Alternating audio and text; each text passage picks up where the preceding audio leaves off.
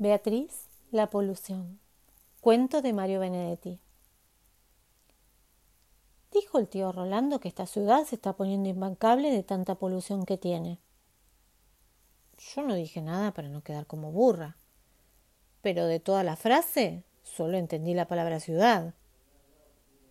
Después fui al diccionario y busqué la palabra imbancable y no está. El domingo cuando fui a visitar al abuelo le pregunté qué quería decir imbancable, y él se rió y me explicó con buenos modos qué quería decir insoportable. Ahí sí comprendí el significado, porque Graciela, o sea, mi mami, me dice algunas veces, o más bien casi todos los días, por favor, Beatriz, por favor, a veces te pones verdaderamente insoportable. Precisamente ese domingo a la tarde me lo dijo, aunque esta vez repitió tres veces. Por favor, por favor, por favor, Beatriz, a veces te pones verdaderamente insoportable. Y yo, muy serena, habrás querido decir que estoy imbancable. Y a ella le hizo gracia, aunque no demasiada, pero me quitó la penitencia y eso fue muy importante. La otra palabra, polución, es bastante más difícil. Esa sí está en el diccionario. Dice polución, efusión de semen. ¿Qué será efusión? ¿Y qué será semen? Busqué efusión y dice derramamiento de un líquido. También me fijé en semen y dice semilla, simiente, líquido que sirve para la reproducción. O sea que lo que dijo el tío Rolando quiere decir esto. Esta ciudad se está poniendo insoportable de tanto derramamiento de semen. Tampoco entendí. Así que la primera vez que me encontré con Rosita, mi amiga, le dije mi grave problema y todo lo que decía el diccionario. Y ella. Tengo la impresión de que semen es una palabra sensual, pero no sé qué quiere decir. Entonces me prometió que la consultaría con su prima Sandra porque es mayor y en su escuela dan clases de educación sensual. El jueves vino a verme muy misteriosa. Yo la conozco bien. Cuando tiene un misterio se le arruga la nariz. Y como en la casa estaba Graciela, esperó con muchísima paciencia que se fuera a la cocina a preparar las milanesas para decirme Ya averigüé. Semen es una cosa que tienen los hombres grandes no los niños. Y yo. Entonces nosotros todavía no tenemos semen. Y ella. No seas bruta, ni ahora ni nunca. Semen solo tienen los hombres cuando son viejos como mi padre o tu papi el que está preso. Las niñas no tenemos semen ni siquiera cuando seamos abuelas.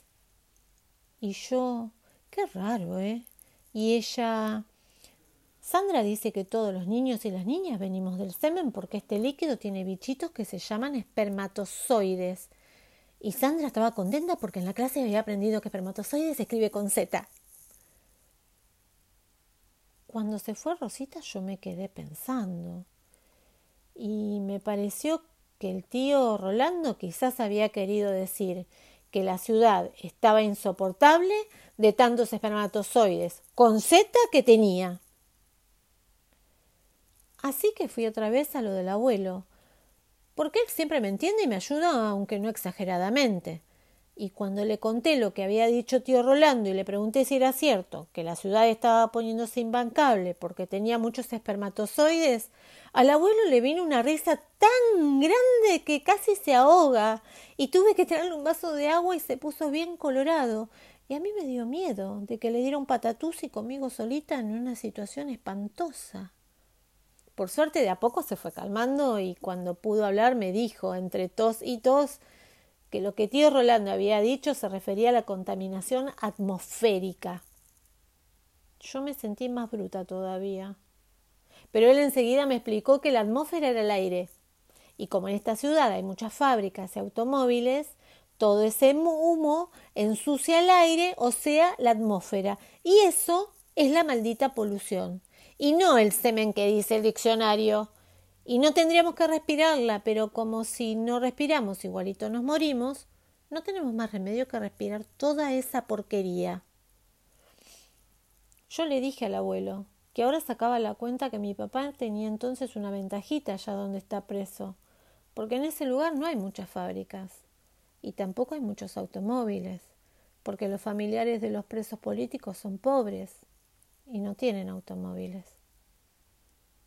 Y el abuelo dijo que sí, que yo tenía mucha razón y que siempre había que encontrarle el lado bueno a las cosas. Entonces yo le di un beso muy grande y la barba me pinchó más que otras veces. Y me fui corriendo a buscar a Rosita. Y como en su casa estaba la mami de ella, que se llama Asunción, igualito que la capital de Paraguay, esperamos las dos con mucha paciencia hasta que por fin se fue a regar las plantas.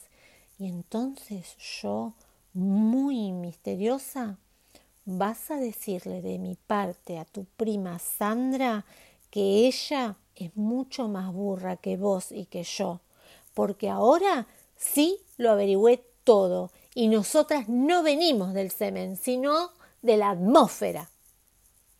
Fin.